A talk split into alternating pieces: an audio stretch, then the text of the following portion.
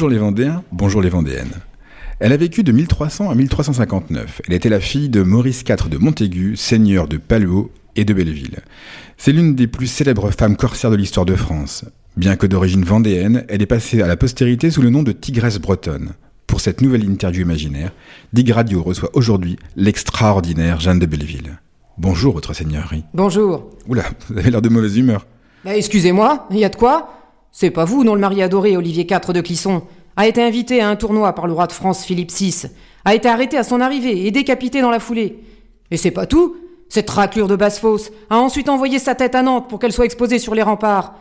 C'était en 1343. Mais comme vous dites aujourd'hui, j'ai encore grave les boules.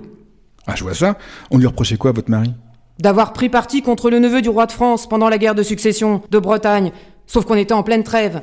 Et par là-dessus, devinez quoi? Ce roi de écus a confisqué tous nos biens et m'a banni du royaume. Ah, ce qu'on m'a dit, vous avez bien vengé. Ah ouais, et pas qu'un peu.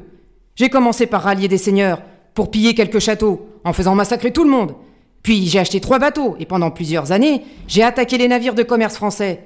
Mon navire amiral s'appelait Ma Vengeance. Des fois que cette fiente de crapaud n'est pas compris. Ah, les chroniqueurs de l'époque mettent en avant votre sauvagerie. Bah pourquoi? Parce que je faisais pendre des équipages au gréement et laisser dériver les bateaux? Ah, désolé, mais j'aime bien quand le message est clair.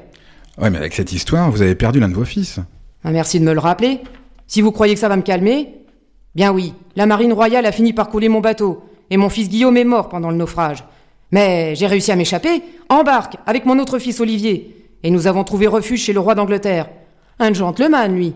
Ah, le problème, c'est qu'après tout ça, votre fiston, Olivier V de Clisson, a quand même fini par repasser du côté français. Ah, qu'est-ce que vous voulez? Les enfants n'en font qu'à leur tête. Je ne lui en veux pas, j'étais déjà morte, et ça lui a permis de récupérer nos domaines, et de devenir connétable de France, le chef des armées de Charles V et Charles VI, les nouveaux rois de France. Par contre, je vous promets que je lui aurais mis ma noble main dans la figure s'il avait servi Philippe VI. Ce pan faisandé, ce déchet de fausse aisance, ce corne-cul Merci Jeanne, je crois que les auditeurs ont compris. C'était Jeanne de Belleville, interprétée par Stéphanie Lemaître, et Sébastien de Le Saviez-vous interprété par lui-même. À vous les studios.